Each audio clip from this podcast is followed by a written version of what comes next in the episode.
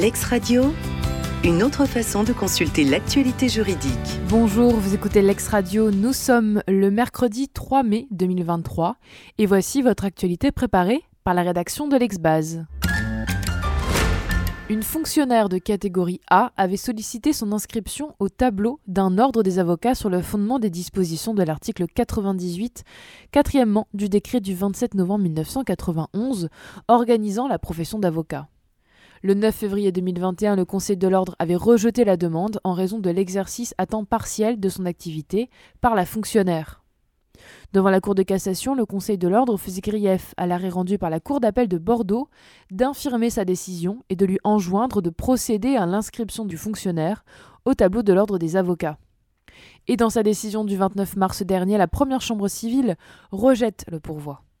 Pour le calcul de l'ancienneté requise afin de bénéficier de la dispense qui est prévue à l'article 98 Quatrièmement, du décret du 27 novembre 1991, les périodes de temps partiel dans l'exercice de fonctions juridiques doivent être prises en compte pro rata temporis.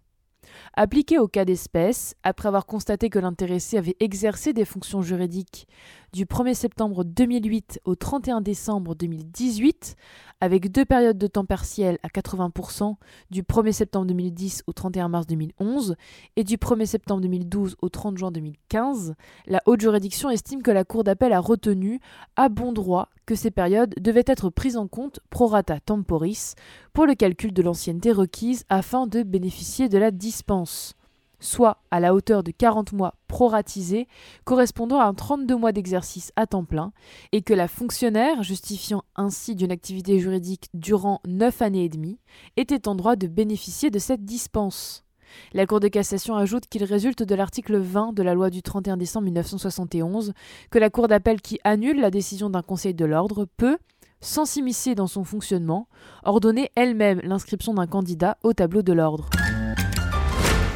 En principe, l'administration ne peut interrompre le versement de la rémunération d'un agent lui demandant le bénéfice d'un congé de maladie en produisant un avis médical d'interruption de travail qu'en faisant procéder à une contre-visite par un médecin agréé.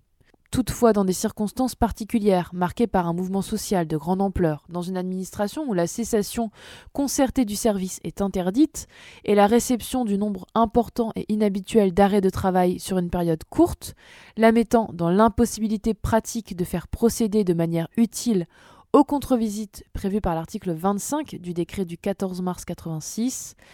L'administration est fondée, dès lors qu'elle établit que ces conditions sont remplies, à refuser d'accorder des congés de maladie aux agents du même service, établissement ou administration lui ayant adressé un arrêt de travail au cours de cette période. Ces agents peuvent, afin de contester la décision rejetant euh, leur demande de congé de maladie, établir par tout moyen la réalité du motif médical ayant justifié leur absence pendant la période considérée. Ils peuvent également, malgré l'absence de contre-visite, saisir le conseil médical qui rendra un avis motivé dans le respect du secret médical. Dans cette affaire en première instance, le tribunal administratif d'Amiens a estimé que seuls pouvaient être regardés en situation d'absence irrégulière les agents pénitentiaires qui soit s'étaient absentés euh, sans produire de certificat médical, soit avaient refusé de se soumettre à une contre-visite médicale ordonnée par l'administration. Il en avait déduit que l'appel au blocage des établissements pénitentiaires par plusieurs syndicats et le nombre anormalement élevé des arrêts euh, de travail d'agents pénitentiaires au cours de la période du 21 au 31 janvier 2018 ne pouvaient suffire à établir, en l'absence de tout autre élément, l'impossibilité matérielle d'organiser des contre-visites. Et dans sa décision du 21 avril dernier, le Conseil d'État, à l'occasion d'un pourvoi, considère que le tribunal administratif a commis une erreur de droit. L'administration dans laquelle la cessation concertée du service est interdite est fondée à refuser d'accorder des congés de maladie aux agents du même service lui ayant adressé un arrêt de travail au cours d'un mouvement social de grande ampleur. Le salarié doit avoir pris connaissance du dernier acte de harcèlement pour déterminer le point de départ du délai de prescription. Dans cette affaire, une salariée engagée par un notaire en qualité d'employé d'accueil avait été placée en arrêt de travail pour maladie à compter du mois de mars 2008. Elle a par la suite été licenciée pour cause réelle et sérieuse par lettre du 16 juillet 2008. Soutenant avoir subi un harcèlement moral, la salariée avait saisi la juridiction prud'homale le 16 septembre 2013 de demandes tendant notamment au paiement de dommages et intérêts pour harcèlement moral. En appel, la Cour a condamné l'employeur, le notaire, à payer à la salariée une certaine somme au titre de dommages et intérêts pour harcèlement moral. Pour écarter la fin de non-recevoir tirée de la prescription opposée par l'employeur, la Cour d'appel retient que le point de départ du délai de prescription est la date du dernier fait de harcèlement allégué par la salariée, de sorte que, celui-ci étant constitué par le courrier de l'employeur du 16 octobre 2008, daté du premier jour du préavis conventionnel de trois mois, la demande de dommages d'intérêt au titre du harcèlement moral formée le 16 septembre 2013 est recevable L'employeur a alors formé un pourvoi en cassation, et dans sa décision du 19 avril dernier, la Chambre sociale censure le raisonnement tenu par les juges du fond.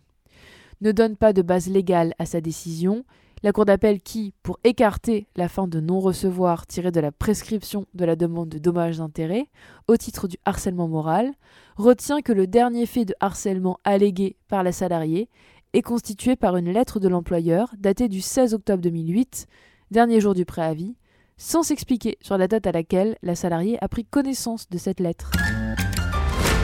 Quid de la compétence internationale en l'absence de conventions internationales et de règlements européens relatifs à la compétence judiciaire? Dans cette affaire, une société de droit israélien et une société française avaient conclu un accord de distribution exclusive dans l'Union européenne et en Suisse. Invoquant des manquements contractuels et la rupture abusive du contrat, la société française avait assigné sa co-contractante devant le tribunal de commerce de Paris. Un pourvoi a été formé reprochant à l'arrêt d'avoir dit que les juridictions françaises sont compétentes et d'avoir renvoyé les parties devant le tribunal de commerce de Paris. Elle faisait valoir notamment la violation des articles 1582 du Code civil et 46 du Code de procédure civile. La Cour d'appel a retenu que le contrat portait sur une prestation de service et que le lieu de son exécution se situait en France, retenant la compétence des juridictions françaises. Et dans sa décision du 13 avril dernier, la première chambre civile valide le raisonnement de la Cour d'appel et rejette le pourvoi. Lorsqu'il n'y a ni convention internationale ni règlement européen relatif à la compétence judiciaire, la compétence internationale se détermine par extension des règles de compétence territoriale internes, de sorte que le demandeur peut, en matière contractuelle, saisir à son choix, outre la juridiction du lieu où demeure le défendeur, la juridiction du lieu de la livraison effective de la chose ou du lieu de l'exécution de la prestation de service. L'ex-radio, une autre façon de consulter l'actualité juridique.